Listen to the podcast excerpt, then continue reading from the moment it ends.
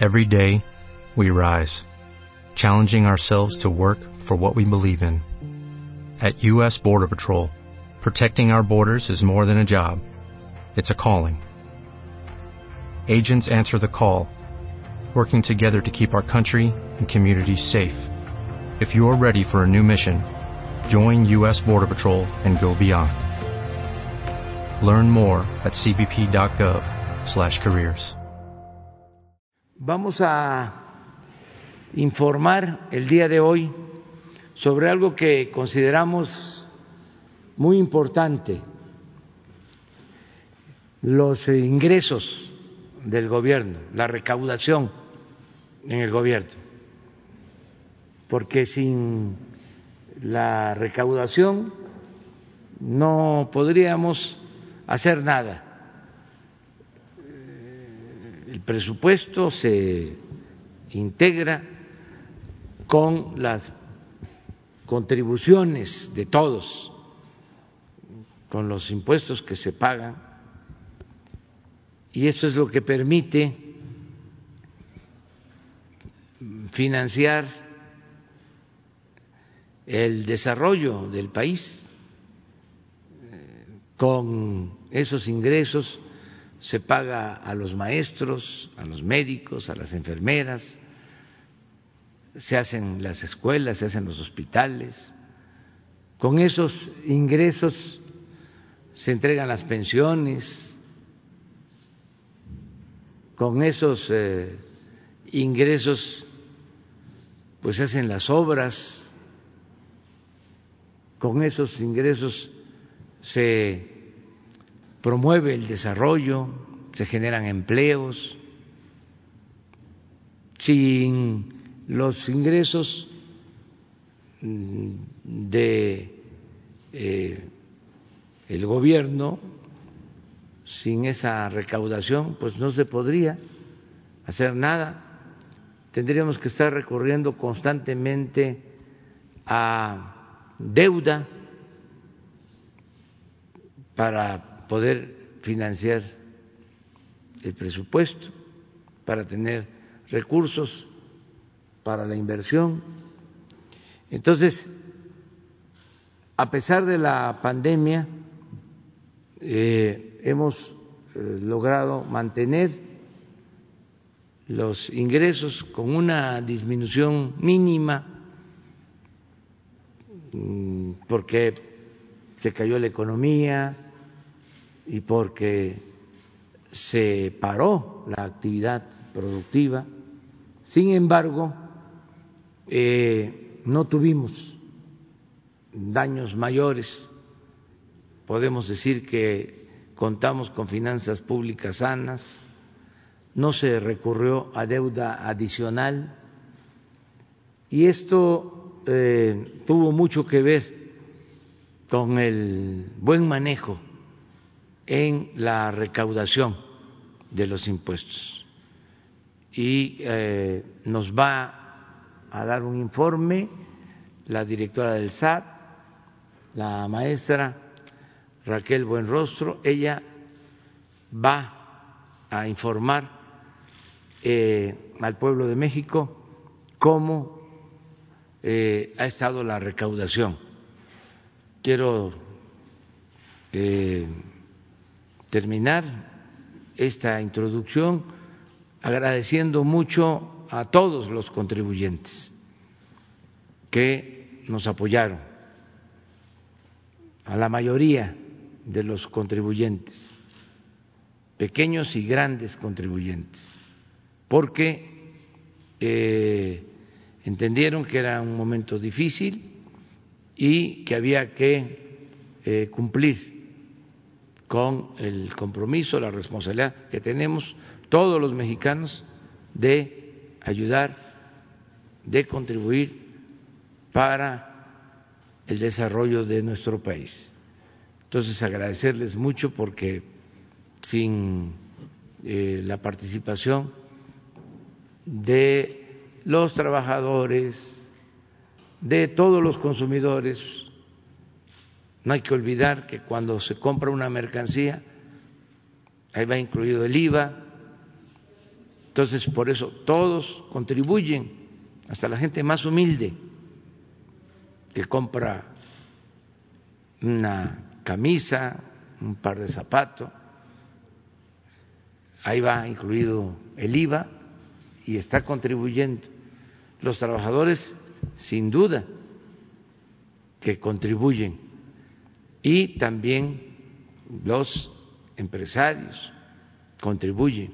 Entonces vamos a eh, eh, tener este informe que consideramos importante y también hablarles de las deformaciones que habían, de todo lo que se está corrigiendo, porque eh, así como la mayoría ha actuado con mucha responsabilidad, como buenos ciudadanos, hay otros, afortunadamente muy pocos, que este, eh, se dedican antes más, porque había tolerancia, a robar, a este, engañar, a falsificar facturas, a este, hacer cosas indebidas.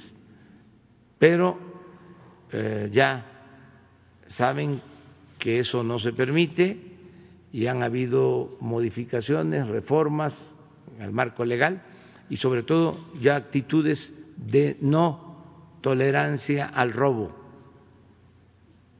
eh, y no a la impunidad.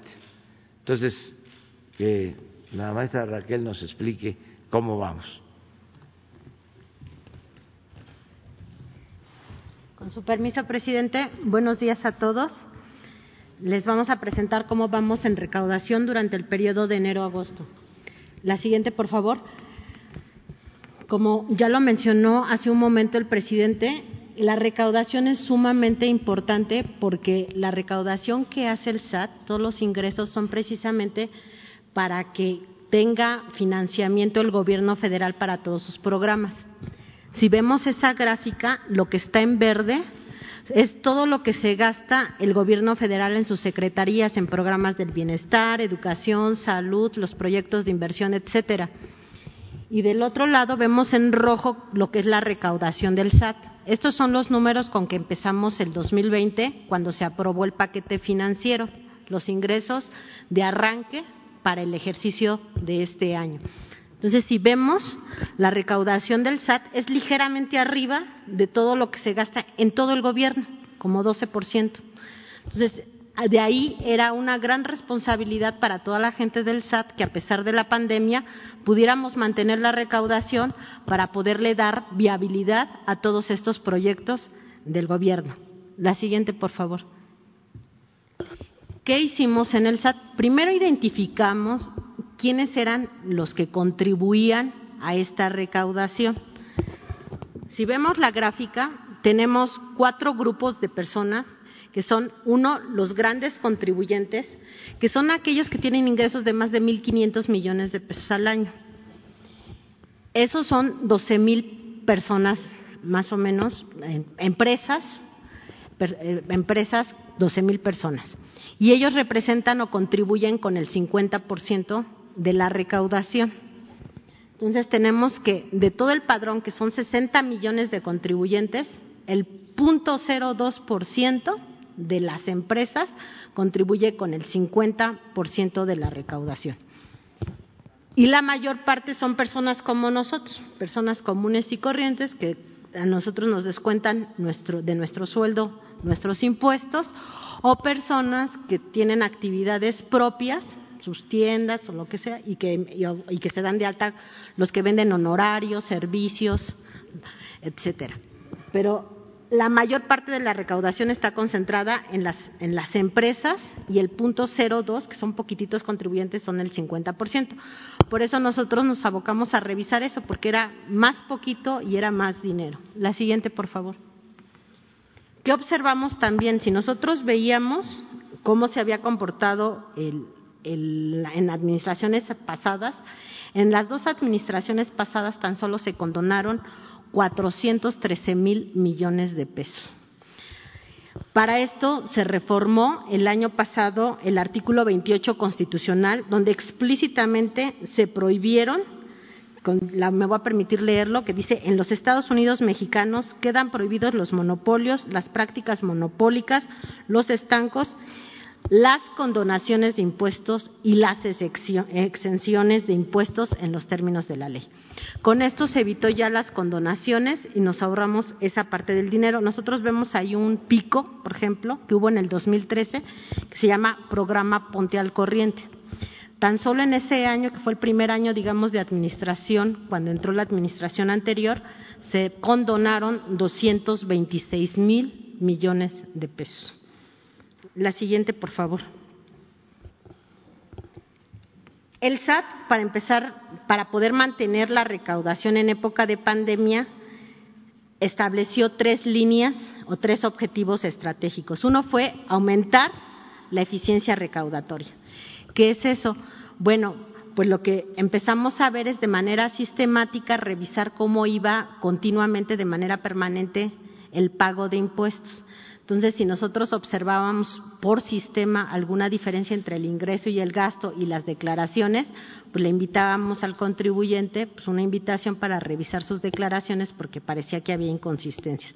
Y esta generación de presencia fiscal contribuyó para que todo el mundo se pusiera al corriente. El otro gran estrategia fue bajar la evasión y la ilusión fiscal. Aquí tenemos la revisión de los grandes contribuyentes, el tema que ya conocen todos, que es el de las factureras, que son todas aquellas empresas que simulan operaciones para inventar gastos, disminuir sus ingresos y pagar menos impuestos. También hubo acciones para combatir el contrabando y algunas revisiones en la parte de comercio exterior. Y la, la tercera línea de acción fue combatir la corrupción.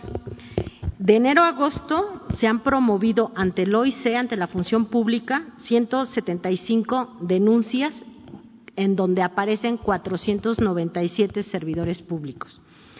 Y adicionalmente también se han presentado 39 denuncias ante la Fiscalía General de la República que implican delitos de 70 servidores públicos, además de los contribuyentes, ¿no? Porque para que haya corrupción tiene que haber un corruptor y un corrompido. Entonces, son dos partes. En, las denuncias que se hicieron ante la Fiscalía General también van denuncias, obviamente, a empresas y de esos 70 servidores públicos, 45% son personal de aduanas. ¿Nos podemos vincular, por favor, a la página de factureras? El tema de factureras es interesante porque si vemos del periodo 2015 a 2018 se revisaron 13.000 contribuyentes. El importe facturado fue de un billón y medio. En estos dos años que lleva la presente administración se han revisado menos contribuyentes, pero con un monto de facturación mayor. Solo se han revisado 3.226 contribuyentes con un importe facturado de un billón ochocientos. Eso quiere decir que del 2015 al 2020, en los últimos cinco años, de las empresas que solo se han revisado, el importe es de 3.5 billones de pesos. Para que tengan una idea, 3.5 billones de pesos es la recaudación que estima el SAT recaudar todo este año en la ley de ingresos. Entonces, estas operaciones simuladas fueron por un monto equivalente al monto que se lleva el SAT recaudar en todo el año. Después eh, anunciamos hace unos días que el primer paquete, un primer paquete de denuncias con 42 factureras, ya se metieron las denuncias ante la Fiscalía por, por defraudación fiscal y aquí aparecen pues varios, 30 personas, 30 personas o personajes incluso reconocidos. Hay personas que están vinculadas con equipos de fútbol, con medios de comunicación, con periódicos, hay este, eh, grupos musicales, etcétera. ¿no? Entonces aquí hay varios esquemas que tan solo el monto de los adeudos que se estiman para estas 30 personas físicas, estas personas vinculadas con estas operaciones simuladas, asciende a 2.200 millones de pesos en 30 personas nada más. ¿Nos regresamos, por favor? Entonces, sobre todos estos tres ejes fue donde estuvo toda la estrategia del SAT para tratar de combatir la disminución de los ingresos debido a la disminución de la actividad económica y poder mantener la recaudación para darle suficiencia a los programas sociales. La siguiente, por favor. Aquí lo que vemos es separamos la presentación para que ustedes puedan apreciar lo que, lo que dice ahí recaudación primaria es el comportamiento, digamos, inercial de los ingresos sin hacer nada. Y la recaudación secundaria es todo el esfuerzo adicional que hicieron todos los trabajadores del SAT para que a pesar de la pandemia y como fue declarada una actividad esencial, estuvieron dedicados todo este tiempo.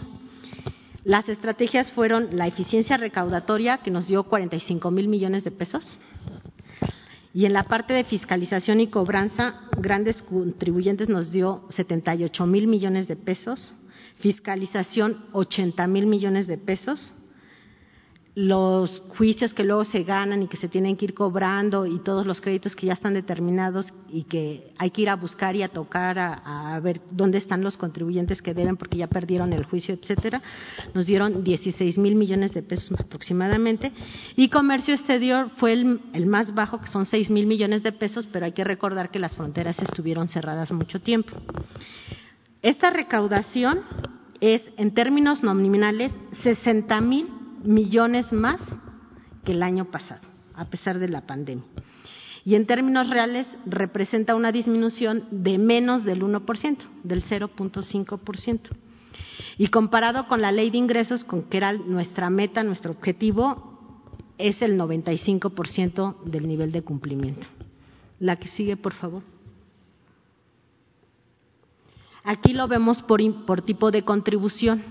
Si vemos por tipo de contribución, el crecimiento está muy claro en la parte de ISR, que eso tiene que ver con el esfuerzo que se hizo en grandes contribuyentes, porque la revisión estuvo orientada mucho pues a las planeaciones y estrategias que hacen las grandes empresas para pagar menos ICR.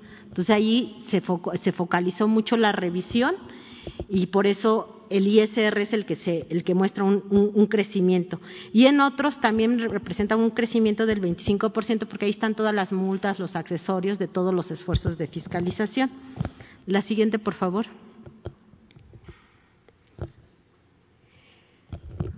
También podemos ver, analizar, separando lo que fueron las contribuciones al interior del país y las que fueron de comercio exterior. Entonces, esta lámina es muy interesante porque lo que son las contribuciones internas, las nacionales, crecieron 6.1%. ¿Eso qué significa? Que todo el esfuerzo de recaudación y toda la obtención de los ingresos adicionales que compensaron la disminución por la pandemia se debe a toda la responsabilidad social que tuvieron nuestros, o sea, los contribuyentes nacionales. Aquí está también todo lo que los, empresarios, los empresarios se pusieron al corriente con mucha responsabilidad social y nos ayudaron a tener un crecimiento a nivel interno. Sin embargo, comercio exterior, otra vez recordemos que estuvieron las fronteras cerradas, ahí es donde se observa un decrecimiento del 16.6%. ¿Nos podemos meter al, al de devoluciones, por favor? Aquí es interesante ver que además esos ingresos se obtuvieron a pesar de que se devolvieron más impuestos que el año pasado.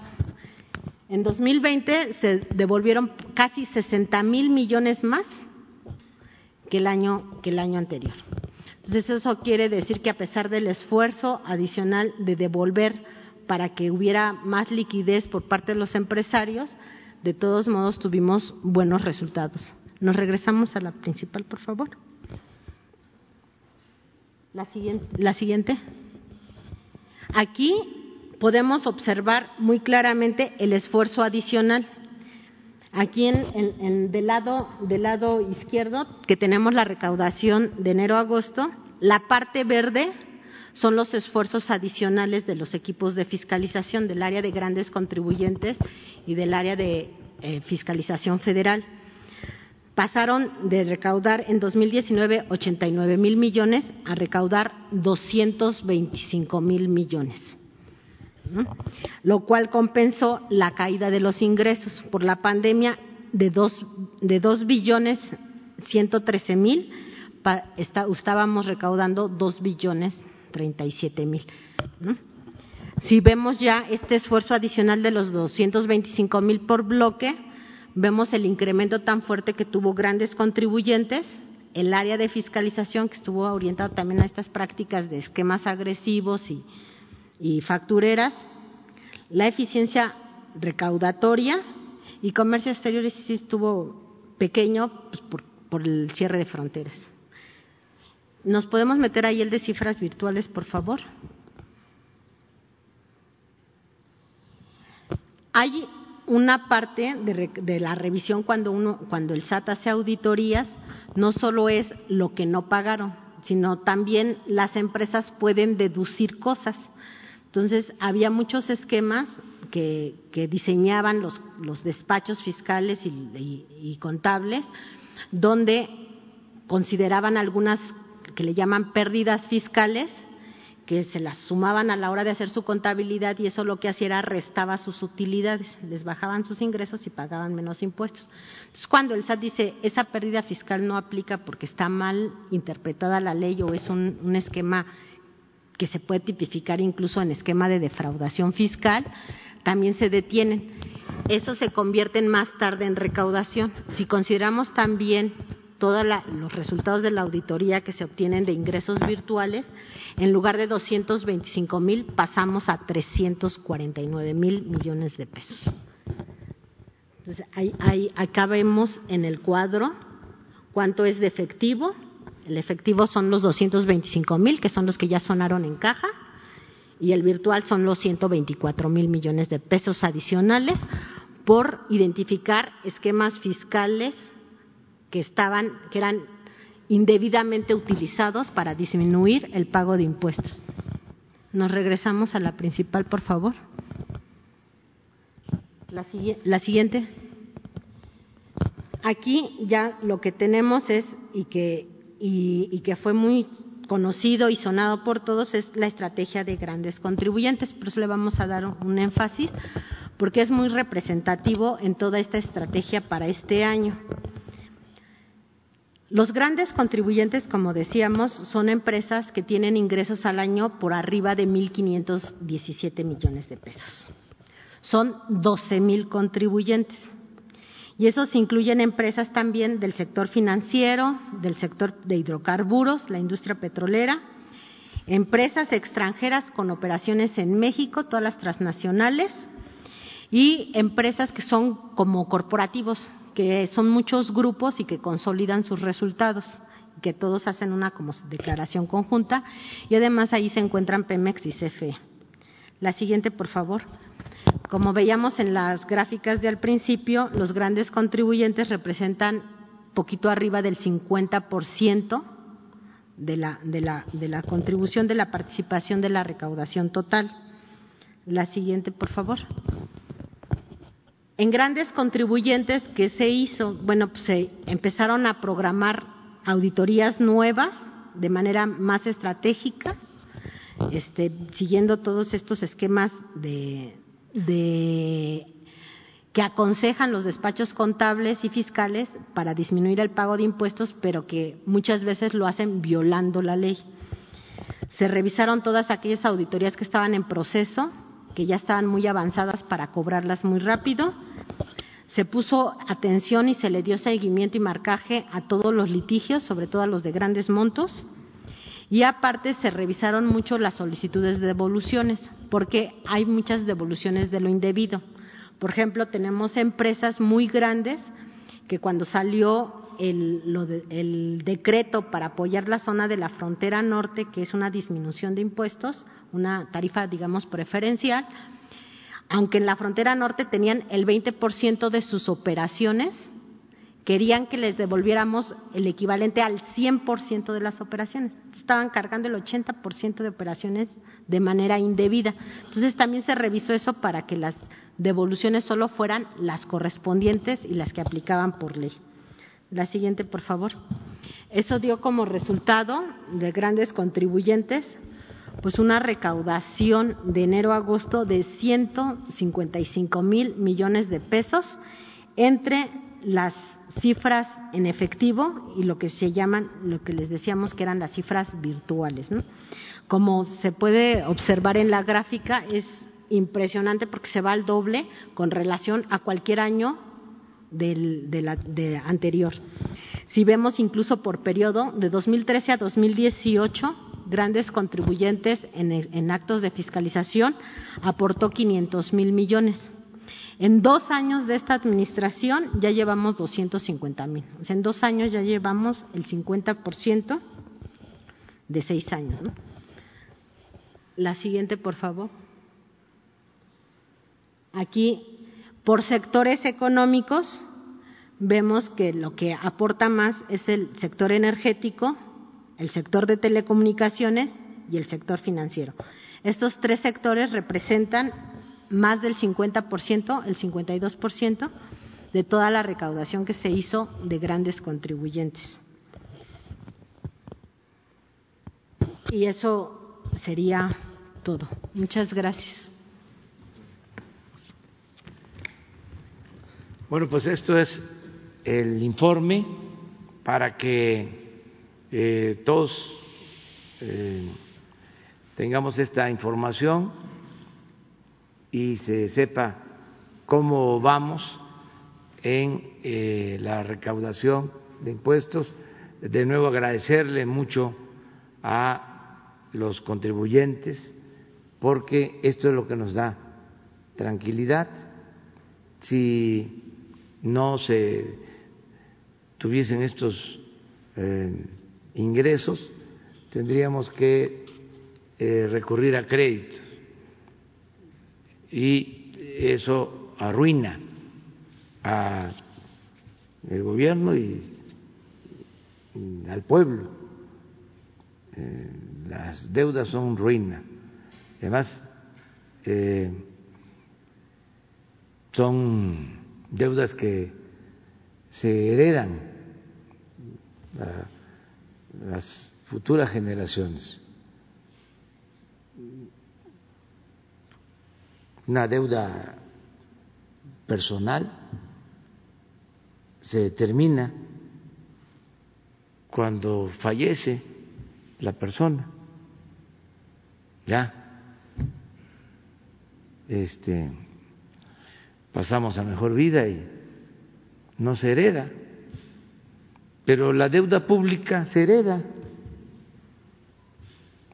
a las generaciones futuras. Por eso se tiene que cuidar mucho que no haya eh, endeudamiento. Eh, y esto es posible si todos cumplimos, si no hay impunidad, si eh, se terminan prácticas, vicios como esto que surgió de las factureras famosas que se toleró y eh, así se evadían eh, pues grandes cantidades de dinero. En despachos para eso.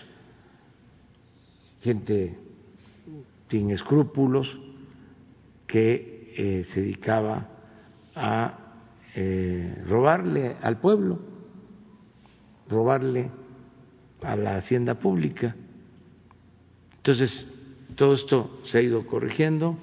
Agradecerle a los grandes contribuyentes, se han puesto al corriente muchos por razones de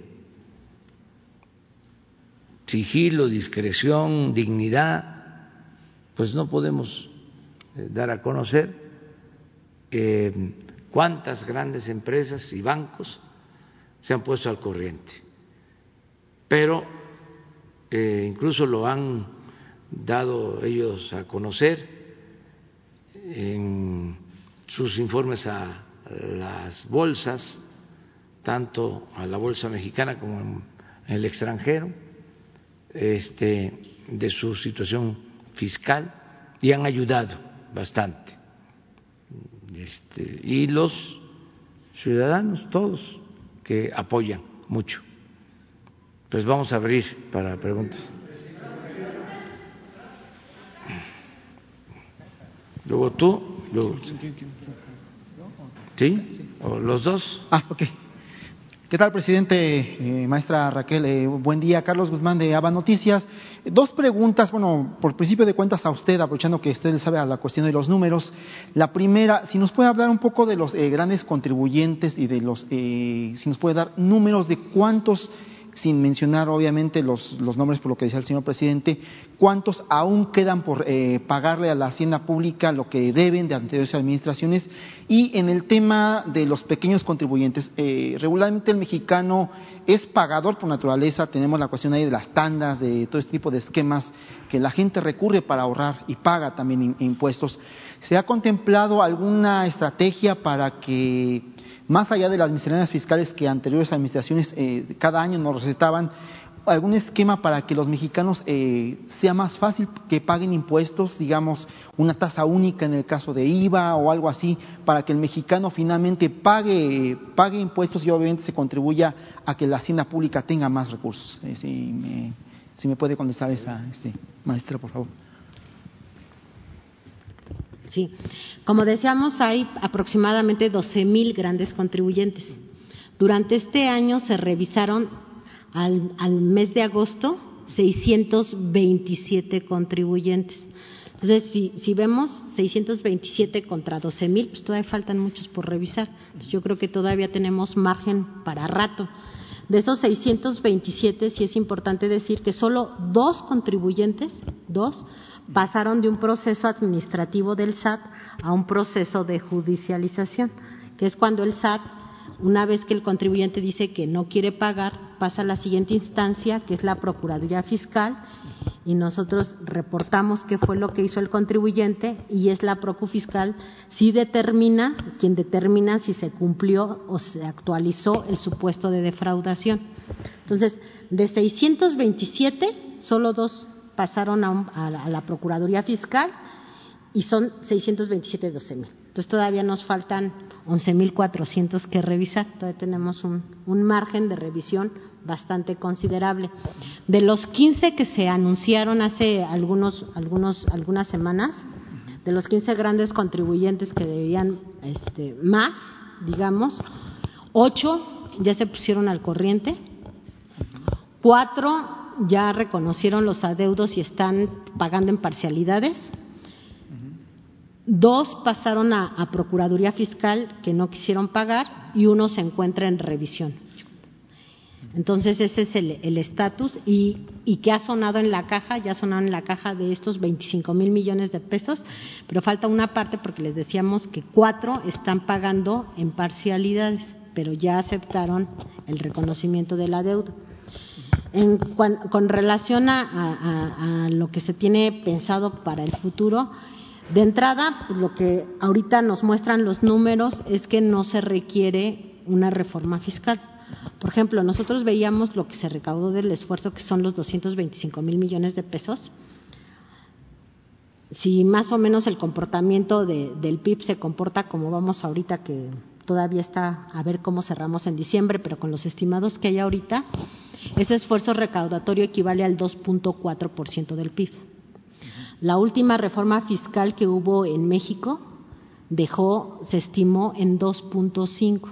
Entonces, sin reforma fiscal, nada más con actos de fiscalización, llegamos prácticamente a lo esperado en una reforma fiscal.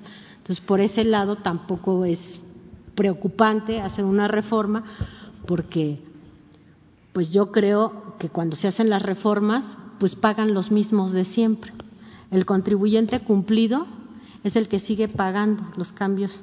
En cambio, el que no paga o el que paga, o que paga de manera indebida, pues sigue evadiendo, sigue no pagando impuestos. Primero yo creo que hay que cobrarle a todos los que deben para que no sean los mismos de siempre los que nada más están pagando los impuestos, ¿no? Entonces, yo creo que todavía falta materia, camino que recorrer para, para antes. Y para las personas de, menores ingresos, que se tiene que cambiar la cultura fiscal, sí se están pensando temas de, de facilidades, pero no por ahora digamos, la situación está complicada y ahorita lo que queremos es concentrarnos en recaudar para no tener que recurrir a la deuda y no sacrificar ningún programa del gobierno federal. Señor presidente, eh, la siguiente pregunta tiene que ver con eh, el, próximo mes de octubre regresan en teoría a trabajar eh, los burócratas a las oficinas, pero finalmente la cuestión de la pandemia pues sigue ahí, va lento, lento pero seguro el asunto de la disminución de contagios. Eh, el gobierno de la Ciudad de México, que encabeza Claudia Sheinbaum, tiene un área de innovación. Por ahí está Pepe Merino, es una persona que conoce muy bien la jefa de gobierno. Ha implementado varios esquemas para la cuestión de trabajo a distancia. Se contempla en, eh, en este caso el que gran parte de la burocracia del gobierno federal tenga la facilidad de quedarse ya finalmente de forma permanente en sus casas haciendo el trabajo a fin de obviamente evitar contagios, pero también en este sentido de evitar que las eh, vialidades se congestionen por la cuestión de, de, físicamente estar en un lugar eh, de trabajo. ¿Se contempla alguna, alguna posibilidad así, señor presidente? Sí, estamos este, haciendo una revisión permanente eh, la jefa de gobierno, y esto aplica para todo el país, sigue eh, dando un seguimiento a eh, la movilidad, al transporte público, la ocupación del transporte público, en el caso de la ciudad eh, el metro nos informaba que todavía el metro está al 60% de su capacidad y esto se debe básicamente a lo que tú estás mencionando, a que eh, no han regresado los trabajadores al servicio del Estado y los estudiantes. Son dos este, eh, sectores de la población que disminuyen la movilidad en la calle, en el transporte público. Entonces esto se está mm, valorando porque tiene que ver con el que haya eh, menos eh, contagios. También se está analizando el poder abrir ya en eh, escuelas, eh, no mm, en todo el país, sino donde se van mm, creando las condiciones. Hay estados en donde ya están a punto de pasar Campeche y Chiapas, no sé si sean esos. a verde, sí, el caso de Campeche y el caso de Chiapas y otros. Eh, entonces, eh, ahí se va a hacer una valoración. Y también no se descarta que en los estados donde la pandemia va a la baja, aunque no haya clases presenciales, sí abrir las escuelas, que lleguen los maestros y que con medidas sanitarias se puedan llevar a cabo consultas, sobre todo con padres de familia, para eh, ir eh, regresando a la normalidad o a la nueva normalidad, no este, olvidarnos de la escuela, sino empezar este, a eh, regresar a seguir familiarizándonos con la escuela. Esto dependiendo de cómo vaya a presentarse eh, de la pandemia. Afortunadamente, ayer lo vimos, no han habido rebrotes en México. en otros países, sobre todo en Europa, han habido rebrotes. También, para ser objetivos, ahora eh, ya los efectos de la pandemia han disminuido, incluso donde crece el número de casos de infectados, ya hay menos fallecimientos. Esto está pasando en Europa, que puede aumentar el número de eh, infectados eh, por la pandemia, pero ya no, afortunadamente, hay fallecimientos, porque ya eh, se ha avanzado más en eh, todo lo que eh, se aplica para salvar vidas. Entonces, estamos eh, revisando esta posibilidad y no descartamos lo que tú planteas. Se vence el plazo a finales de octubre, pero nos reunimos, bueno, diario. Hoy estuvieron los de salud, mañana también en el gabinete de seguridad. Esto también es importante que se sepa. Nos estamos reuniendo diario para tratar lo de la pandemia, desde que este, se agravó la situación. Todos los días no solo tratamos el tema de seguridad, sino también el tema de salud, la crisis sanitaria. Todos los días llega eh, el doctor Alcocer, el doctor Hugo López Gatel, han trabajado mucho porque este, desde las seis están con nosotros eh, informando y luego todo el día y luego en la tarde de nuevo informar.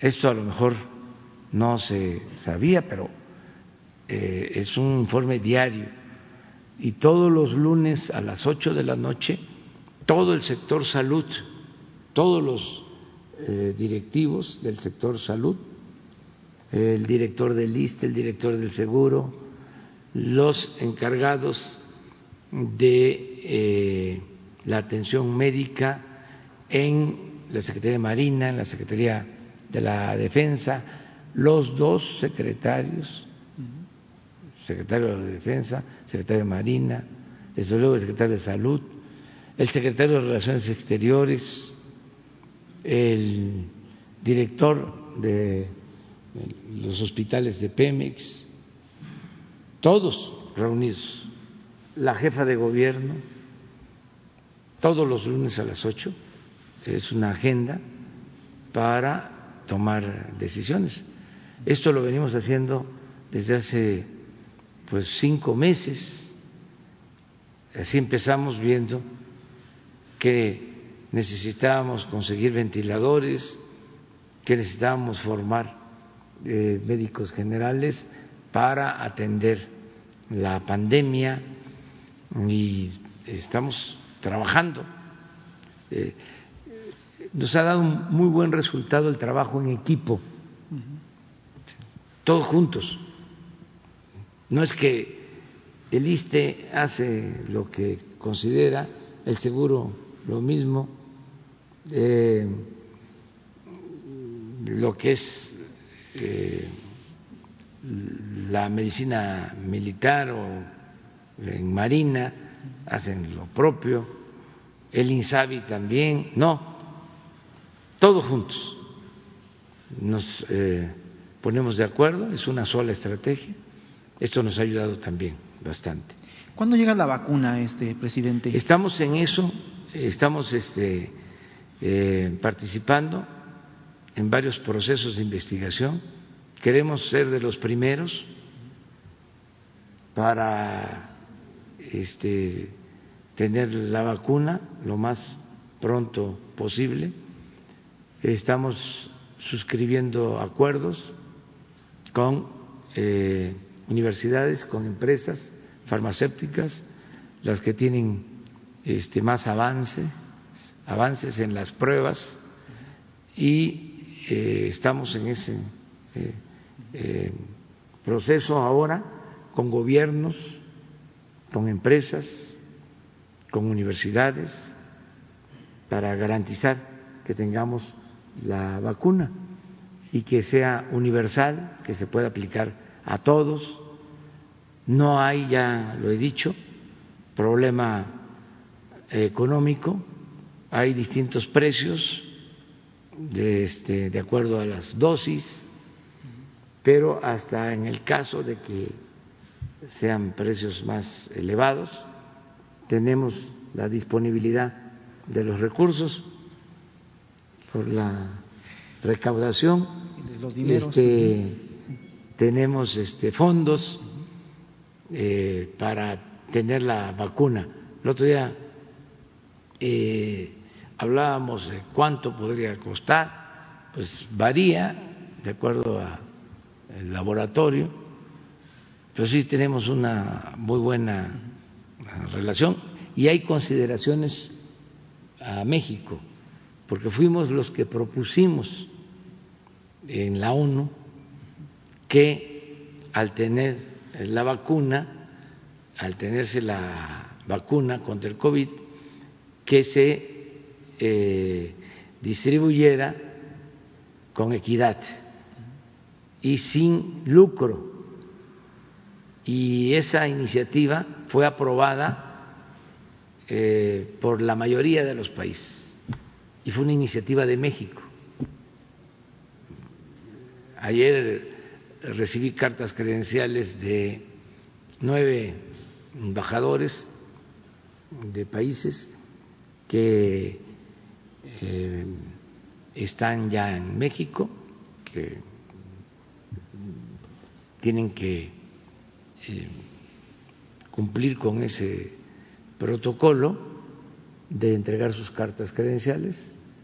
Eh, recibía nueve y todos me hablaban de la participación de México en procurar que no haya lucro en eh, la comercialización de las medicinas y en especial de las vacunas contra el COVID. ¿Ya hay esquema para eh, seleccionar a las personas que van a someterse a la fase 3 de esa prueba, ya sea la vacuna, la Sputnik 5 eh, o como se le, se le llame a, la vacuna rusa, que es la que todo parece indicar, según el canciller Ebrard, podría ser la primera que llegara a México para pruebas de fase 3? Pues se están viendo varias opciones. Es un abanico de posibilidades y sí les puedo decir que estamos participando en varias que están en fase 3 y las que, de acuerdo a nuestros especialistas, expertos, tienen más posibilidad de éxito y también las que pueden estar más pronto. Se está este, analizando todo eso. Sí hay esquemas, pero nos piden también que no se eh, difunda mucho sobre esto, porque se tiene que evitar que se dé la especulación y que no se descalifique mm, a los países, a las empresas, por eso tenemos que actuar con prudencia, pero sí estamos trabajando. A ver, allá atrás, luego tú y, tú después, y tú. Hola, presidente. Buenas, buenos días. Carlos Calzada, Radio Educación. Eh, la primera pregunta sería, eh, precisamente ayer Jaime Cárdenas, quien renunció al instituto para eh, devolver al pueblo robado, escribió en sus motivos de, la renuncia que este asunto de la corrupción, de que hay preferencias, hay favoritismos en la concesión, eh, para otorgar las, subastas. Eh, ¿Qué se va a hacer al respecto? ¿Se va a investigar? ¿Qué, encomienda tiene el señor Prieto ahora que va a encabezar este instituto? Pues limpiar, que era lo que tenía que hacer este Jaime, pero este no le entró Ayer hablábamos de que para ser servidor público, sobre todo en un proceso de transformación, pues se requieren ganas para todo en la vida, se necesitan ganas, convicciones y arrojo y no rendirnos. Ayer dije, el que se aflige se afloja, ni modo que este, eh, enfrentemos un problema y nos dé eh, depresión. Ya nos inmovilicemos, no vamos a hacer nada, está muy difícil la situación. Imagínense con ese ánimo cómo podríamos estar enfrentando una doble crisis, la pandemia y la crisis económica. Siempre hay que echarse para adelante.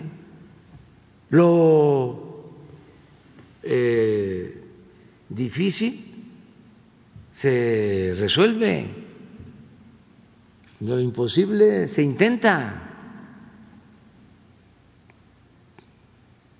Nada de que sea muy difícil, este, eh, no entregó la fiscalía dos mil millones, pues ni modo que no nos los van a entregar, pues no los tienen que entregar.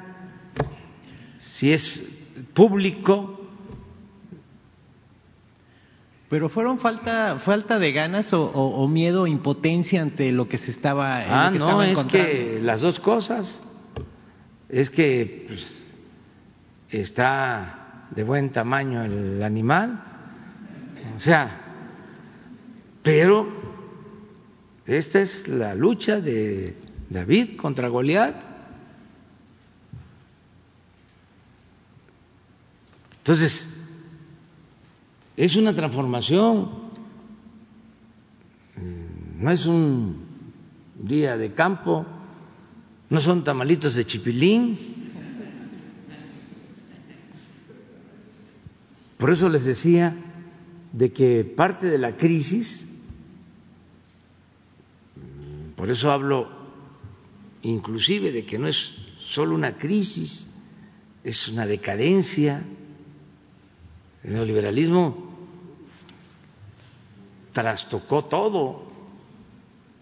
Es crisis económica, crisis de bienestar social, crisis por pérdida de valores, crisis política, crisis por falta de cuadros, de eh, buenos servidores públicos, de gente con ideales, con principios, eh, con entusiasmo para participar en la transformación. Entonces, afortunadamente hay eh, quienes eh, quieren. Le puse un correo a Margarita González eh, Sarabia, que estaba de secretaria de Turismo en el gobierno de, De Morelos. Morelos. Le puse un correo, porque tampoco, imagínense, eh, eh, tener entrevistas eh, lleva tiempo, ¿no? Me quita mucho tiempo. Entonces le puse un correo diciéndole, porque la conozco desde hace muchos años, es una mujer de lucha, lleva 30 años luchando por mm, esta causa de la justicia y es una mujer honrada.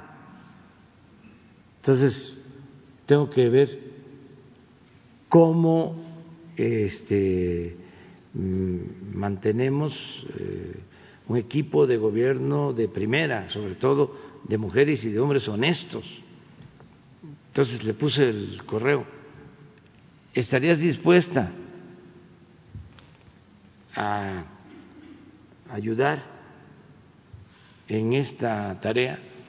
No es un cargo, es un encargo donde haga falta, quiero ayudar en la transformación de México. Me contestó.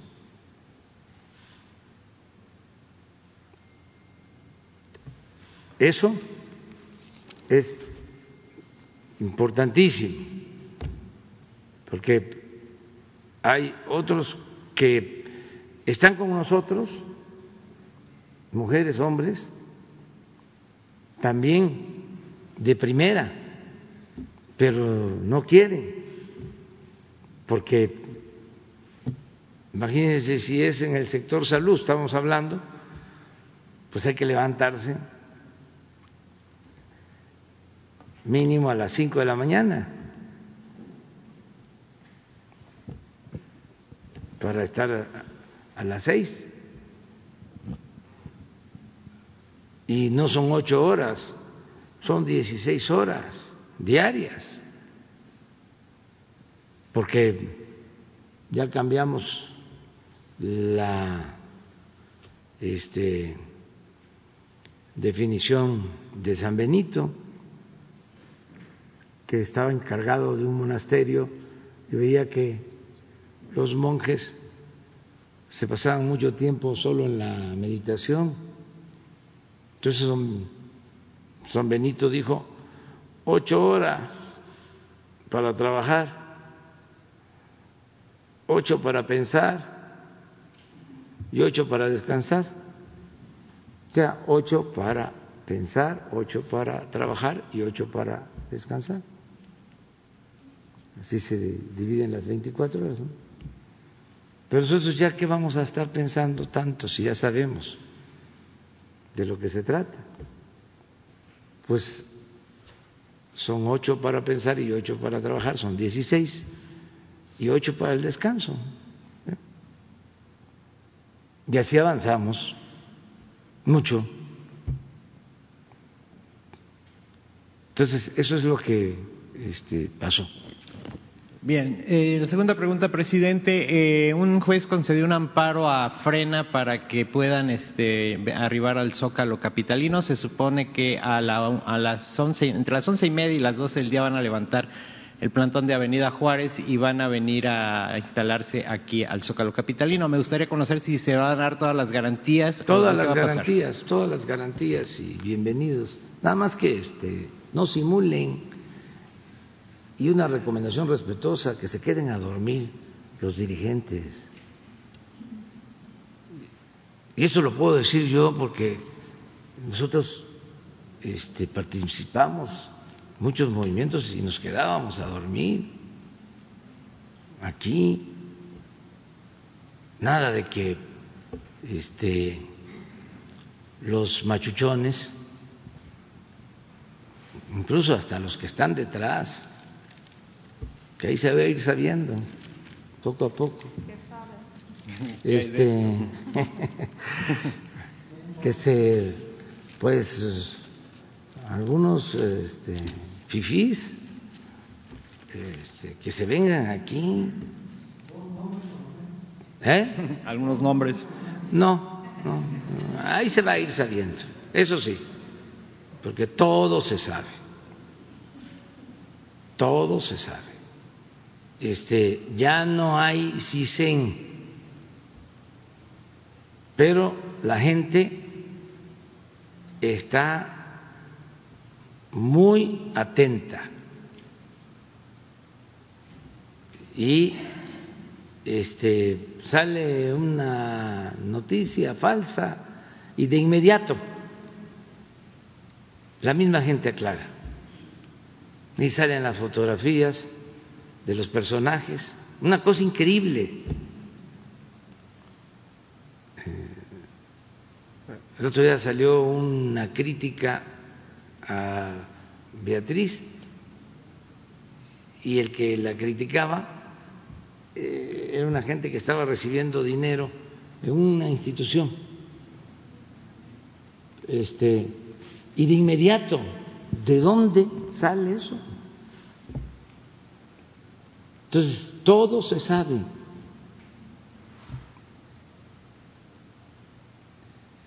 Entonces sería muy bueno que los eh, patrocinadores este, también se vengan a, a, acampar aquí, que vengan a dormir aquí. No solo la, la, la gente. Pues. Sino los machuchones, los chipocludos, los fifís. Pero bueno, todas las garantías, todas. Y cuidado, además, si se vienen los este, potentados que están patrocinando este asunto, eh, que sepan que tanto para la gente más humilde como para ellos, atención médica, este, cuidado y protección. Bien, por último, presidente, en la comunidad artística y cultural del país hay, hay, preocupación por el asunto presupuestal. Se dice que ha habido recortes importantes y, bueno, ellos dicen que en algunos casos, por ejemplo, eh, se ha recortado el, presupuesto del Canal 22 en un 16%, a Radio Educación en 4,67% eh, y se dice que se están favoreciendo a, otros medios eh, públicos, que si se pudiera dar una redistribución de este gasto hacer, o, o buscar una solución precisamente ante la, importancia que tienen los medios públicos en la difusión de, la, de la información. En esto hay dos cosas, ¿no?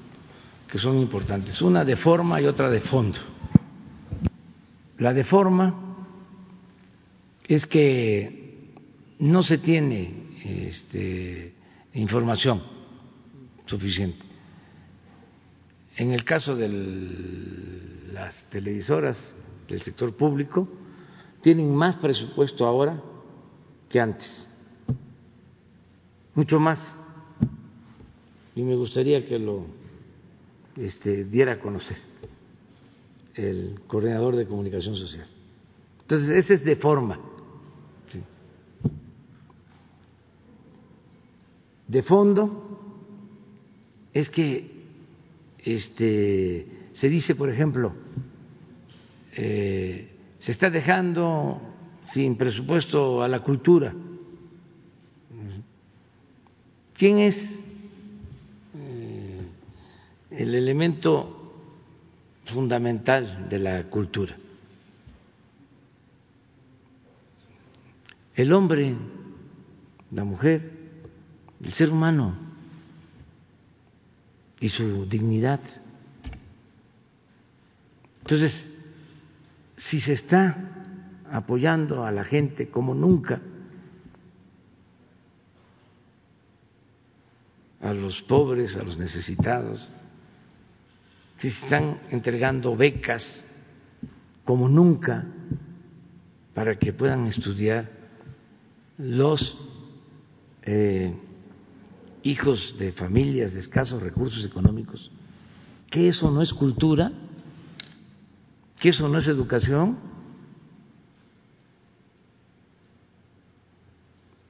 Eso es lo principal, el que destinemos todo a los seres humanos. Lo demás es accesorio, pero es un buen debate.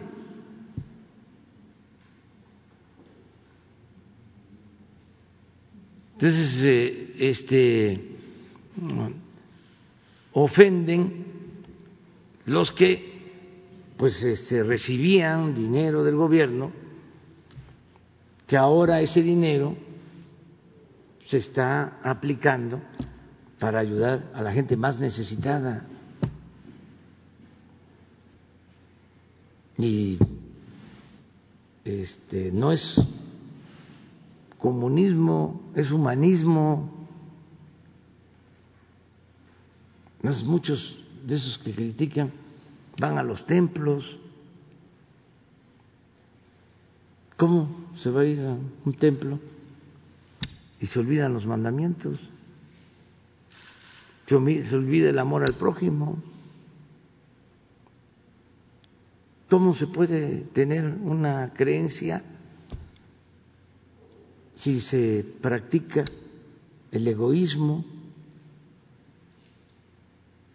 si se le da la espalda al que sufre? Entonces es muy interesante analizar esto que está sucediendo. Todo lo que no se entrega de publicidad, pues son becas, es que mm, no falte la atención médica, los medicamentos, es apoyo para la gente. Bueno, que no aumenten los impuestos, que no aumente el precio de las gasolinas, porque si le cuesta mucho al pueblo mantener al gobierno, si es un gobierno como era antes, mantenido, y bueno, para nada,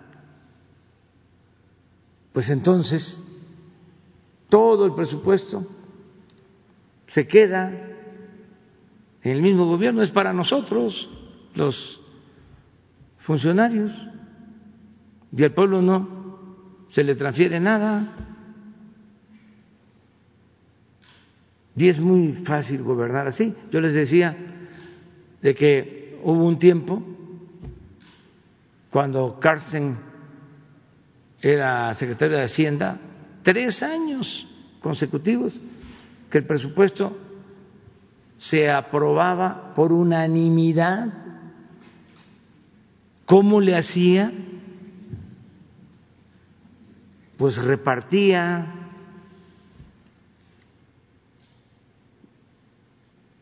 voy a dejar la investidura en la percha para poder decir, maiceaban a todos. Y como decía Porfirio Díaz, cuando alguien protestaba, decía ese gallo quiere maíz, y maiceaban al gallo y dejaba de cantar el gallo. Bueno, ya recojo la vestidura. Este, vamos con, contigo y luego. Gracias, presidente. Lisbeth Álvarez, del diario Basta y Grupo Cantón. Presidente, saber si con crisis económica, con pandemia, con no endeudar, endeudar al país, con no aumentar los impuestos, usted llegaría el primero de diciembre cumpliendo sus 100 compromisos. Sí, vamos avanzando. Este, hay algunos que se nos van a dificultar, de los que nos faltan, pero ya la eh, mayoría ya se están cumpliendo. También, este, si me faltan algunos, que se van a cumplir después del día primero, puedo también agregar otros que no estaban, es decir, que no fueron de los compromisos que presenté cuando tomé posición y que ya se han cumplido, bastantes más, que no estaban en los 100. Entonces, pero voy a presentar un informe. Estoy buscando cumplirlos todos eh, al día primero. Hay unos que me van a eh, significar más trabajo, cumplir, el de la descentralización, por ejemplo, de que sí se ha avanzado, pero falta. Son pocas las dependencias federales que se han trasladado a los estados lo han hecho eh, la Secretaría de eh, Energía. Eh, despacha en Villahermosa la secretaria Rocío Nale, la Secretaría de Energía. se empezó a mudar, pero no han terminado, los de Conagua. Em, falta que bienestar se vaya a Oaxaca, que educación se traslade a Puebla, que agricultura a Ciudad Obregón, Sonora. Falta. Este, pero mm, es un compromiso y se va a cumplir. Y así en todos los casos. Turismo tiene que ir a despachar a Chetumal. Y ahí vamos. Eh, eso es lo más complicado, como se presentó lo de la pandemia y necesitamos estar aquí más juntos. Han habido pues reuniones. Salud tiene que irse a Guerrero, a Acapulco. Y ahora pues no es posible. Pero vamos a cumplir con eso, de descentralizar el gobierno. Aquí van a quedar nada más Hacienda, eh, Gobernación, Relaciones Exteriores, Defensa y Marina, básicamente. Seguridad Pública, de las que me acuerdo. Pero el resto, economía se va a Monterrey, Nuevo León. Y así este, vamos a descentralizar para que este pues todo el país tenga representación. Gracias, presidente.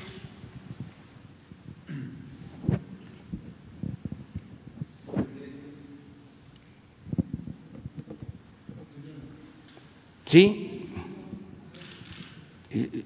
tú no pediste, ¿verdad? Sí, también. Pero va, pues sí. Primero, las damas. Sí.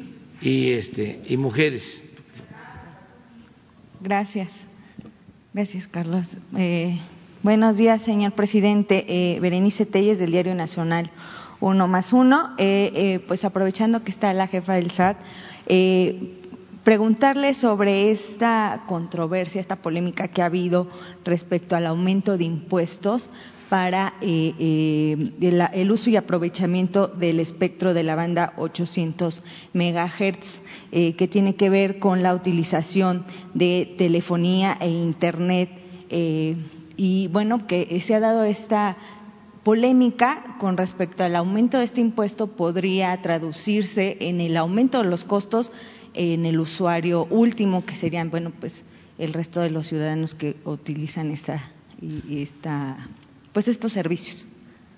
¿Tú puedes contestar?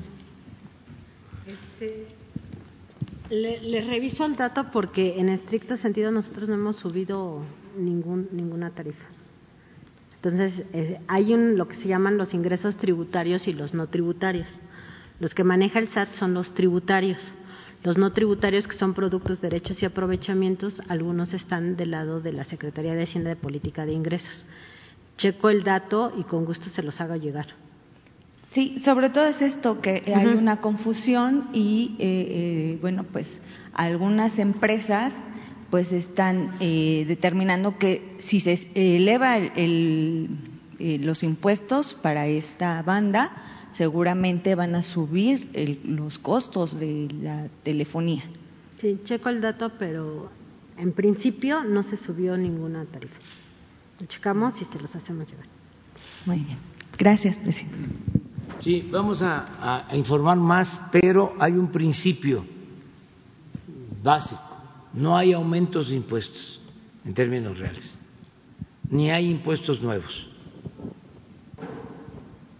para que este, quede claro y también para que lo sepa el pueblo, lo sepan los consumidores, a que no vaya a haber abusos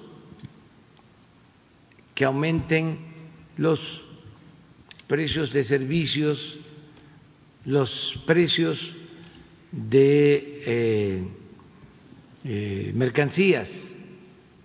Mm, no hay motivo, porque no van a haber aumentos de impuestos. La vez pasada comentaba yo de que para finales de año era casi una práctica, eh, una costumbre de que aumentaban los impuestos de los refrescos, de las cervezas, eh, siempre. Ahora decir, no va a haber aumentos de impuestos. Y también, ¿por qué lo digo? No solo porque estamos cumpliendo el compromiso de que no iban a aumentar los impuestos en términos reales, y los compromisos se cumplen, sino también porque esto este, produce abusos. Eh, se aprovechaba de que aumentaba el impuesto un porcentaje y le aumentaban otro tanto al producto y le echaban la culpa al aumento de impuestos y al gobierno.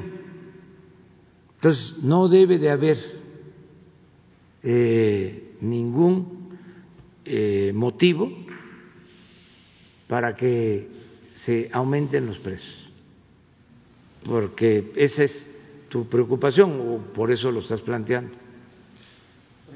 Que no ahora le vayan a cobrar más al usuario del servicio de telefonía o de este, comunicación o televisión por cable, o por lo que sea.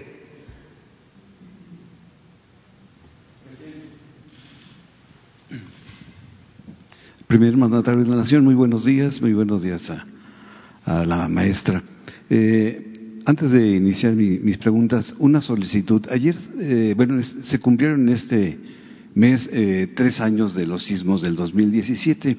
Hay eh, 300 eh, familias de la unidad habitacional Tepozanes en el municipio de Los Reyes La Paz. Ellos están solicitándole eh, su intervención para que Infonavit les solucione este problema.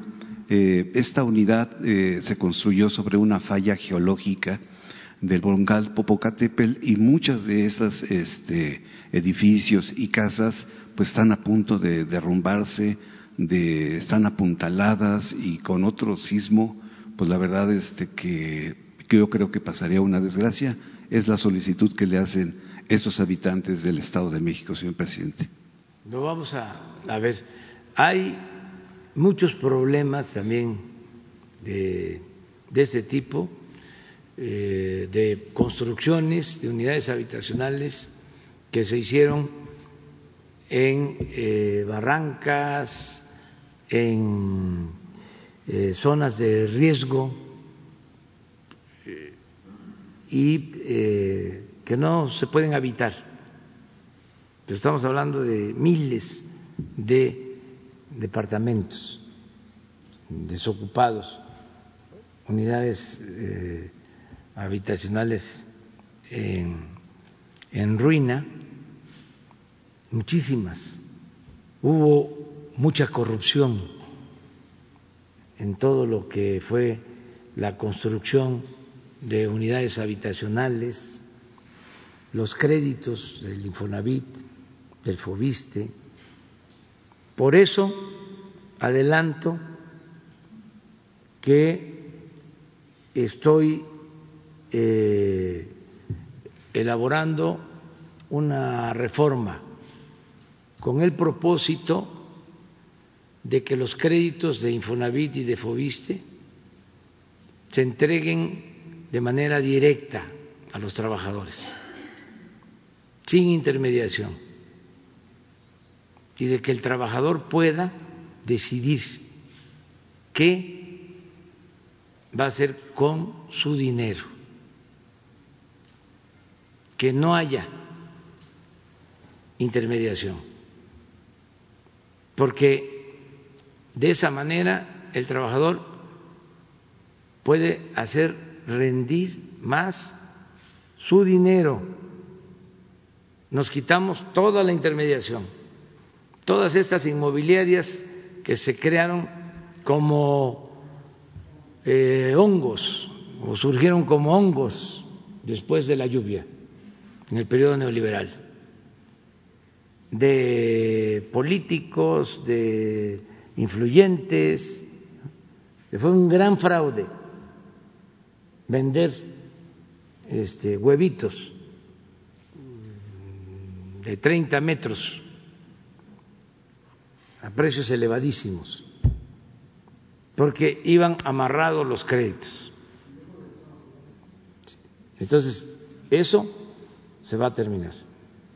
Eh, vamos a que el trabajador tiene su derecho al crédito y él decide si hay una unidad habitacional en donde están bien los departamentos y le gusta, ahí hace el acuerdo, libre. Ah, pero tiene la posibilidad de comprar un terreno y puede con el crédito y hacer su pie de casa, empezar así, o conseguir otros recursos si no le alcanza el crédito y terminar su casa, la va a hacer bien. Y este al precio,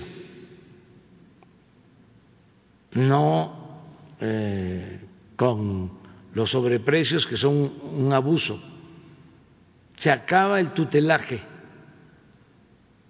El trabajador, como todos los ciudadanos, son mayores de edad. Nada de que quieren asesoría, que requieren de asesoría, que este, se les van a caer las casas. No, se caen las otras. Las casas de la gente no se caen. La mayoría de las casas este, en México las hace la misma gente. Entonces va a ser un cambio. Y yo estoy seguro que voy a contar con el apoyo de los consejeros de el Infonavit y del Fobiste para que se apruebe este, esta iniciativa y una vez que la envíe que nos ayuden en el Congreso para cortar de tajo ya con la corrupción en este aspecto, porque eh, es una lácara. Y así otras cosas. Pero qué bien que planteas esto, porque hay eh, miles de departamentos también, este, se puede decir, miles de unidades habitacionales abandonadas de todo el periodo este de corrupción, porque este, compraban terrenos en las zonas eh, menos habitables, sin servicio, donde no había posibilidad de llegar, que no había transporte, este, en la falda de cerros, en el lecho de ríos, o sea, todo eso.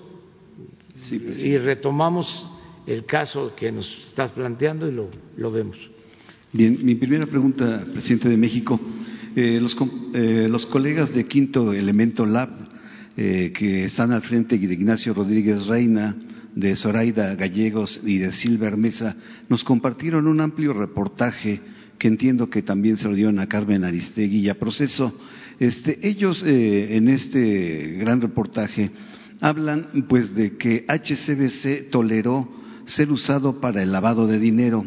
Eh, un personaje que trabaja en el SAT, Ramón García Gibson, era ejecutivo eh, para que esto no ocurriera. Hoy, presidente, este Ramón García Gibson, eh, ocupa el cargo de administrador central de actividades vulnerables al servicio de la Administración Tributaria SAT. Eh, presidente, eh, este personaje fue cuestionado severamente por su desempeño tanto por la Comisión Nacional Bancaria y de Valores como por el Senado de Estados Unidos se habla de que eh, con HCBC se utilizó para la compra de la flota de aviones de Joaquín Guzmán eh, Loera. Presidente, ¿se permitirá el, chapulineo por cargos, eh, tanto que usted ha enarbolado la bandera de acabar con la corrupción? ¿Qué hacer con este tipo de chapulineo? Bueno, si es cierto lo que estás diciendo, ya ese señor no puede estar aquí en el gobierno, pero hay que este, saber, hay que investigar. Ofrecemos eso, voy a pedir información, pero no queremos este, tener eh, malos eh, funcionarios. Quienes eh, vengan con malos antecedentes, no este, queremos que trabajen en el gobierno. ¿Qué pasa? Porque es interesante esto también que lo sepa la gente. Es muy grande el gobierno. Por eso eh, cuesta también moverlo. Por eso hablo del elefante reumático y mañoso que nos dejaron. Además, nos los dejaron postrado, echado. Y ya lo paramos,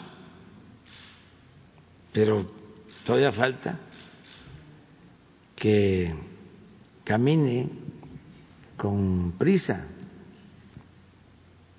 Si no, este, corre que, camine. Hay que estarlo empujando. Entonces es muy grande eh, el gobierno. Eh, y pues yo tengo, aunque estoy todos los días pendiente, porque no me gusta delegar, eh, hay cosas que son básicas, estratégicas, que tengo que estar pendiente. Hay servidores públicos que ni los veo, que me dan mucha confianza, que me aligeran la carga, que me ayudan mucho. Pero no es todo así. Entonces tengo que andar este, pendiente. Entonces es muy grande el gobierno y este se introduce gente que no tiene eh, buenos antecedentes. Entonces nos, vamos enterando. Van a decir, ¿cuánto tiempo? Y hasta ahora lo sabe. Bueno, es que es muy grande el gobierno y poco a poco. Ahora, en el caso de lo de Conagua, por eso es muy buena esta eh, rueda de prensa en la mañana, tiene muchas virtudes. Nos ayuda mucho este diálogo, porque aquí me entero de cosas, ustedes me ayudan, que son mirones profesionales, este, y la gente también. Esto no está en las columnas, pues, está en los reportajes. En el caso de Conagua me ayudó mucho un reportaje que hizo una revista, Contralínea, donde se hace eh, un repaso de quienes están laborando. No quiero prejuzgar, pero sí me llamó la atención de que este, hay personas con malos antecedentes. Es un poco lo que tú estás planteando. Entonces vamos a investigar y muy pronto se va a saber.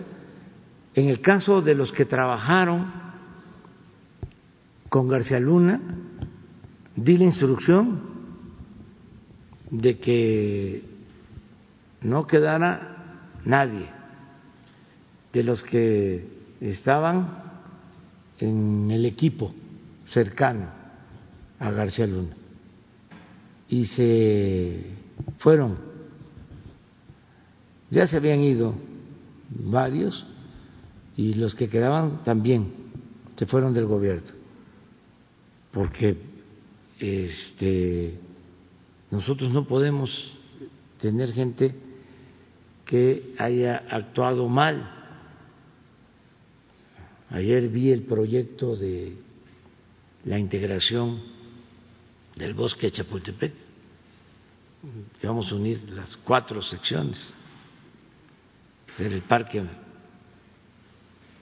para la cultura, para las artes más importante del mundo.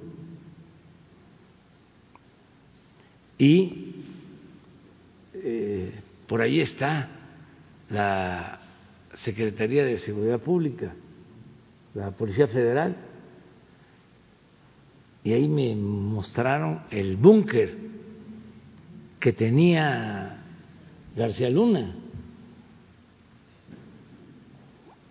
este, donde llevaba los este, periodistas, amigos del régimen, y que salían así, sorprendidos de la tecnología tan avanzada y que consideraban que era el mejor policía que había existido en México. Bueno, pues este hago referencia a este asunto porque los que trabajaban con él ya no están, pero todavía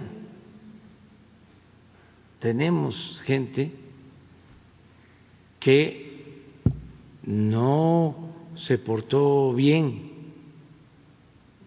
este, en administraciones pasadas y que están todavía con, con nosotros. Y hay que seguir este,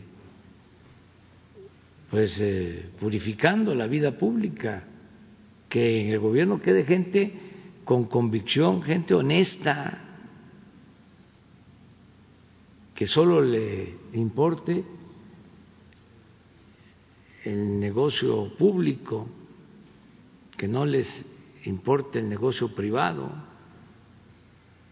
o sea, el sacar provecho en lo personal. Aquí se requiere mística. Que quiera hacer dinero, que ponga su negocio. Tiene toda la libertad para hacerlo. Además es legítimo. Pero el gobierno no es para hacer dinero.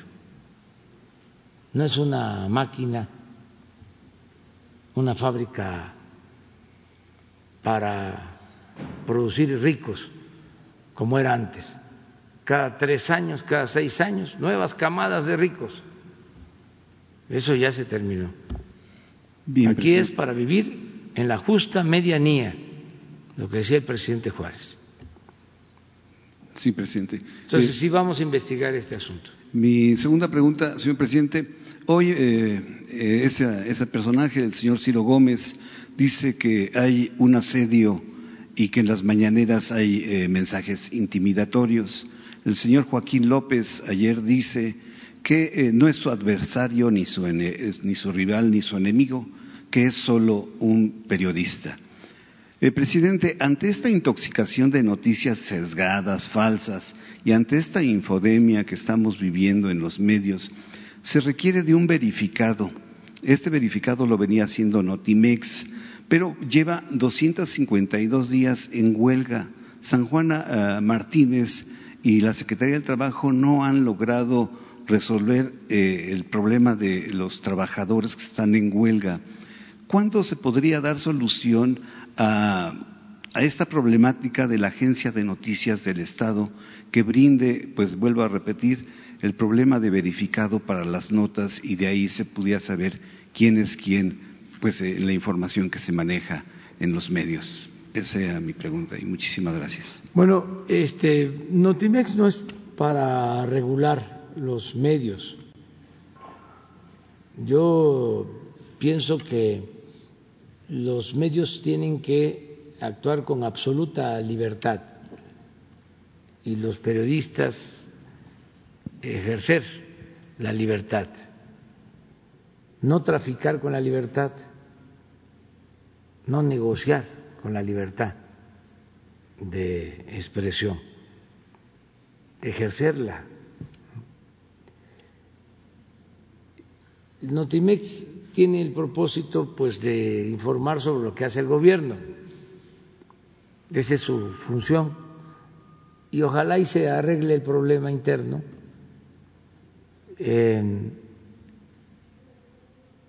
pero también eh, no debemos de alarmarnos si hay una huelga o si hay eh, diferencias en Notimex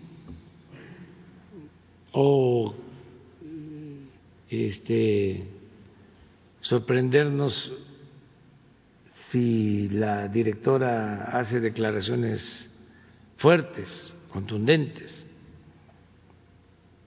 Pues eso es parte también de lo nuevo. Es que antes no se movía nada, mucho menos Notimex. Notimex era, pues, este, eh, el periódico oficial, porque eh, se puede hablar de la prensa independiente, que es muy este, poca en México. Sí hay, pero es minoría. Luego está la prensa oficiosa, que es así, este, es mayoritaria. Y luego está también la prensa oficial, pues, que es el caso de Notimex. Ahí en la época de Salinas creo que estaba arriba Palacio, este, otro que ahora es muy crítico, bueno, conmigo desde siempre. Irial, sí, con Salinas. Ahí sí no cuestionaban a Salinas, pero eh, nunca. Además era Notimex. No lo tocaban ni con el pétalo de una rosa. No lo tocan ahora menos. Este, entonces. Pero bueno, ahora que está este, San Juana, eh, ha habido polémica, lo único que he pedido es que pues haya respeto y que eh, se resuelva en el marco de la ley que este se respete el, los derechos de los trabajadores de los medios. Eso es lo que he planteado. Pero a lo mejor se pensaba que le iba yo a despedir, pero no, ¿cómo? Si este hay libertad. Nada más pues pedirle ya tiene tiempo que no la veo, pero ahora me está escuchando, de que se siente a dialogar con los trabajadores para que resuelvan ya en definitiva ese asunto. Se puede con el diálogo llegar a un acuerdo. Eso es lo mejor. A ver. Eh, buenos días, presidente Marco Antonio Olvera. Maestra, buenos días. Gente que lo ve en su conferencia de prensa. Hace aproximadamente un mes yo subí a mi cuenta de Twitter personal que el expresidente Felipe Calderón Hinojosa eh, sería citado en la Corte de Nueva York, en Brooklyn para ser exactos, ante el juez eh, Brian Cogan. Este 7 de, de octubre pues, debe de ser citado porque era el jefe supremo de su secretario de Seguridad Pública, Genaro García Luna, quien tenía nexos, según eh, la Corte, las autoridades estadounidenses, con el cártel de Sinaloa que encabezaba el entonces Chapo Guzmán. Presidente, eh, usted em, mandó un comunicado a la Cámara de, Diputados, de Senadores perdón, para que se juzgara a los expresidentes desde Salinas hasta Enrique Peña Nieto. Se juntaron más de dos mil firmas para que los ciudadanos pues estuviéramos de acuerdo en que se juzguen a estos presidentes que han saqueado y han traicionado al país. Usted y también le dijo al reportero de la jornada días, hace unos días que eh, el Estado mexicano estaría dispuesto si se solicita la extradición de Felipe Calderón hacia los Estados Unidos. ¿Usted qué prefiere? ¿Que Calderón sea juzgado en México o en los Estados Unidos? Porque pareciera que el Poder Judicial en México, pues todavía existen los compadrazgos, los sobornos, y pareciera que también sigue ahí el fiscal, pues que no se soluciona nada, porque usted finalmente ya les cumplió a los mexicanos con el combate a la corrupción, pero no así tanto la Fiscalía como la Suprema Corte en la impunidad que sigue ejerciendo este país.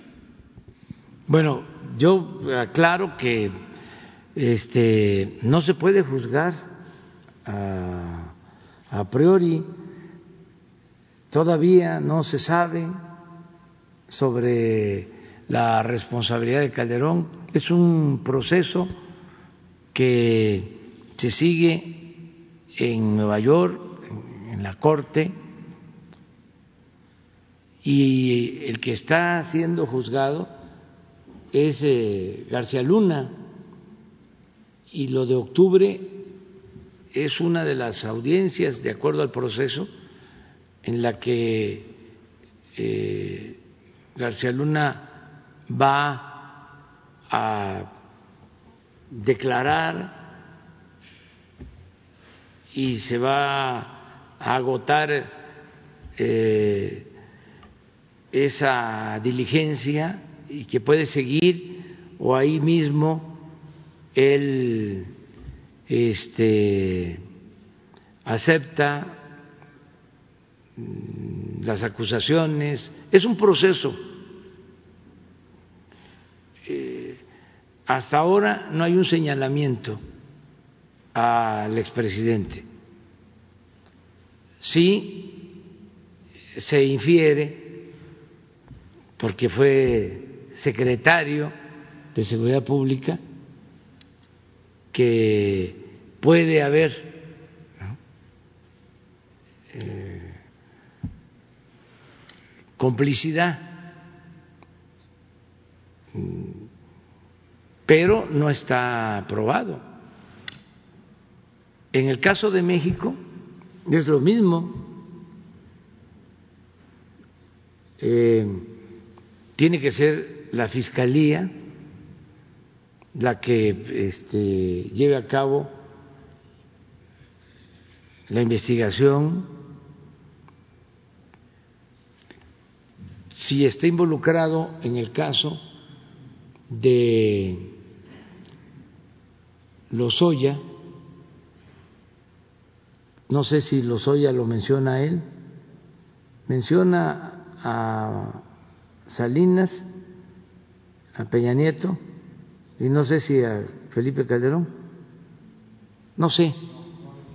Entonces, este, si está involucrado, tiene que ser la Fiscalía, tiene que ser el Ministerio Público, luego, eh, pues el juez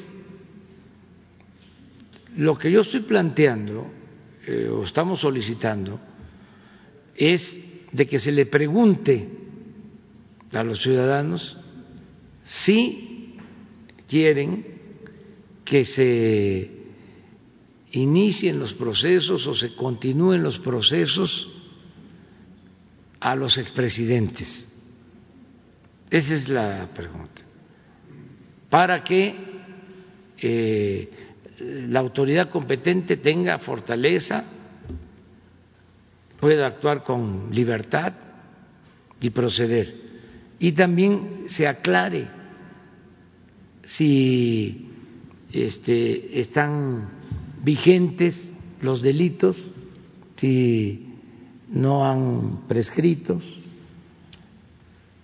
eh, si eh, hay eh, protección para los expresidentes por el artículo 108 en delitos que no tienen que ver con traición a la patria. En fin, que todo esto se, se vaya aclarando, pero lo va a resolver la autoridad competente. Yo entiendo que en el caso de el señor Lozoya, de todo lo que declaró, involucrando a legisladores y a funcionarios, ¿sí? Eh, me acuerdo de Salinas, de Peña y Calderón, sí, los tres. Entonces, eh, pero eso es la fiscalía. Entonces, lo que eh, va a hacer la fiscalía ya es consignar el expediente. O sea, eso es lo que procede después de tener todos los elementos de prueba. Pero hasta ahora no se puede decir este, que haya una responsabilidad o que este, exista eh, una culpabilidad de, de Calderón. Eso lo tienen que resolver las autoridades, ya sea en Nueva York o acá. Y vamos a esperar a, a ver qué sucede, que están estos juicios abiertos todavía.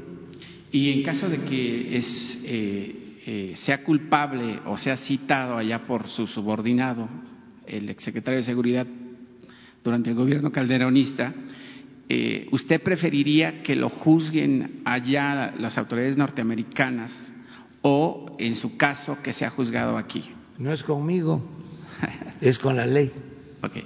o sea, es lo que establezca la ley. Yo me voy a, a ajustar a eso. En el caso de que sea juzgado, pero no adelantemos vísperas, o sea, no sabemos eh, no podemos este, eh, nosotros eh, hacer un juicio sumario, no, hay que esperarnos. De que si ves un asunto este, grave, sin duda, porque la acusación de probarse pues este va a significar eh, que no había eh, un gobierno independiente, sino que había, si no un narcoestado, un narcogobierno. Eso es gravísimo. De demostrarse lo de García Luna. ¿Por qué narcogobierno? Bueno, imagínense el secretario de Seguridad Pública al servicio de una de las bandas del narcotráfico. O sea, además, no de cualquier secretaría, sino la Secretaría de Seguridad Pública en el momento en que se declara la guerra al narcotráfico, cuando hay más enfrentamientos, masacres.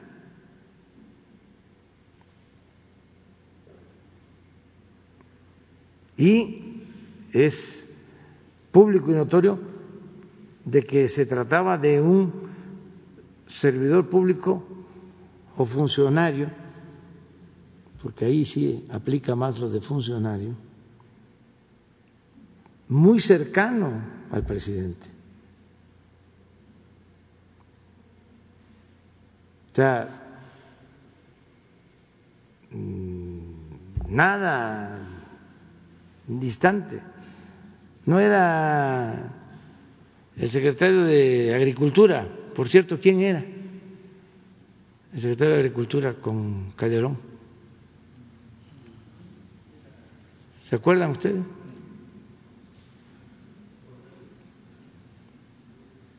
Bueno, no era el secretario de Recursos, pues García Luna sí. Este, se sabía quién era.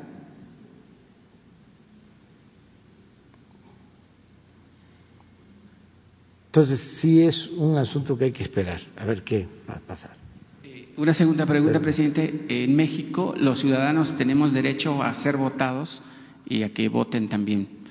Eh, le voy a poner un ejemplo. En el estado de Guerrero, el superdelegado de Morena, Pablo Almícar Sandoval, hermano de Heréndida Sandoval, pues está haciendo actos proselitistas teniendo un cargo público, presidente. Aquí yo tengo un periódico que está distribuyendo y donde se atribuye la entrega de ventiladores, de medicinas, de, eh, eh, eh, pues diversos utensilios para el combate al COVID-19. ¿Qué le dice a estos funcionarios cuando usted ha dicho reiteradas ocasiones, incluso mandó un memorándum, que si un funcionario de la administración pública quiere que o aspira a un cargo público, pues que renuncie y que haga su acto proselitista y es muy válido. Pero en este caso, pues Sandoval, el hermano de la secretaria de la Función Pública, pues sigue haciendo actos proselitistas adelantados con, eh, y además está, por supuesto, lucrando con algo muy sensible, el COVID con la gente que padeció el COVID y con, los utensilios que se está manejando el gobierno que usted encabeza. Y también ver si, si, si, su hermana, siendo funcionaria de la función pública, le hace una investigación exhaustiva y no haya, pues ahí como que, como que no supimos nada al final, presidente. Sí, qué, bien que me preguntas eso, para que yo pueda informar que todos los que tienen aspiraciones para participar como candidatos en las elecciones del año próximo tienen que abandonar el gobierno lo más pronto posible. Eh, ya tienen que empezar este, a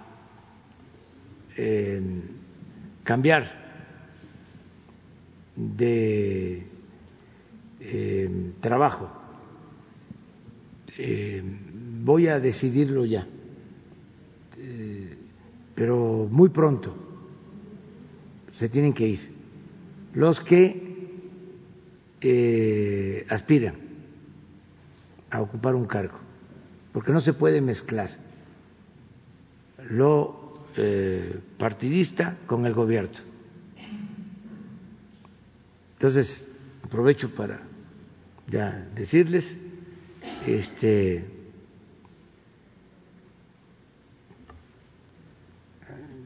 de una vez, de una vez, porque este a más tardar en octubre, a finales de octubre. Relevo para Durazo. ¿Y se va en octubre? Ya, ya dije, de todo el que aspire este, a finales de octubre. ¿Y está pensando en alguien para seguridad pública? Ya hablé que a finales de octubre. Este, eh, y eh, no se van corridos, ¿eh? no se van mal vistos, porque este, es un derecho, como también lo expresó el compañero, aspirar a es representar al pueblo. Y yo estoy seguro que los que eh, renuncien con ese propósito este, van a, a ir a ayudar. Es decir, que no son malas personas. No estoy recomendando a nadie, ni me voy a meter, pero sí, en el caso del gobierno, ya porque lo está señalando el compañero y este ya lo estaba yo pensando, mm, pero aprovechando. Pero que va a ser en este caso con un superdelegado que obviamente la ciudadanía cree en el proyecto de la 4T. Sí, pero ya no va a ser. Si aspira tiene que dejar el cargo. No sé, no me voy a meter a juzgar eso. Sencillamente no queremos que sea lo mismo de antes. Se acabó el fraude electoral. No queremos que se utilice eh, al gobierno para favorecer a partidos, a candidatos. Tiene que haber elecciones limpias y libres y nada de manipulación. Ya, es otra etapa. Tenemos el compromiso de hacer valer la democracia. Y tenemos que actuar así para que los gobernadores hagan lo propio. Porque ya quedamos que así como tú estás haciendo la denuncia, que es legítima, así también todas las denuncias que lleguen este, se van a dar a conocer, siempre y cuando también no haya eh, politiquería de que para afectar a uno de los este, aspirantes, ¿no? Se le invente algo y vengan aquí a decirles ¿no? De que no son honestos y demás, mandados por los rivales. Eso no, aquí no va a ser para eso. Como sucedió hace como diez días que me preguntaron sobre un servidor público que no sabía ni quién era, que se iba a investigar y que digo, pues sí se investigue. ¿Cómo no se va a investigar? Todo. Y resultó que es un aspirante a la presidencia de Morena. Entonces, esas preguntas llevan moña, se diría en el béisbol.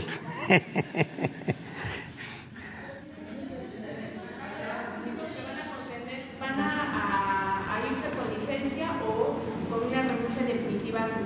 a, ya, veremos después, eso es otro asunto. Pero no es licencia, es ya, para que no haya ningún vínculo. no solamente que este adelante se considere que podrían regresar, eso no, no hay ningún impedimento legal. Lo que no quiero es que a la sombra del gobierno se promuevan candidaturas, como era antes. Sufrimos mucho nosotros con eso. Bueno, me acuerdo que hasta el doctor Narro se fue de delegado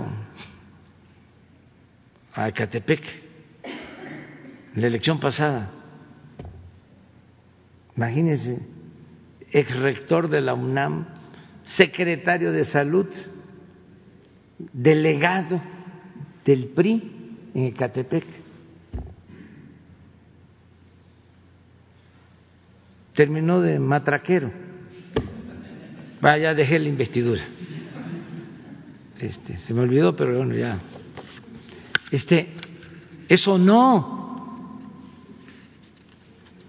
Nada, nada de que este se va a utilizar al gobierno el presupuesto, no.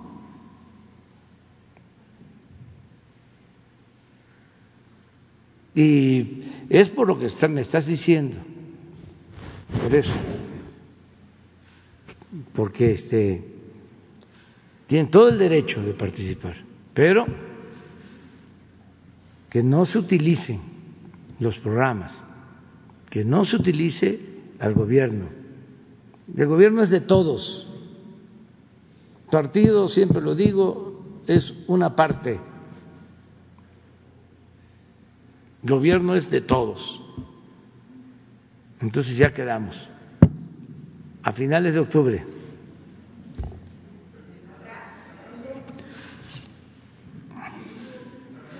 Mañana. Mañana. Este. Mañana.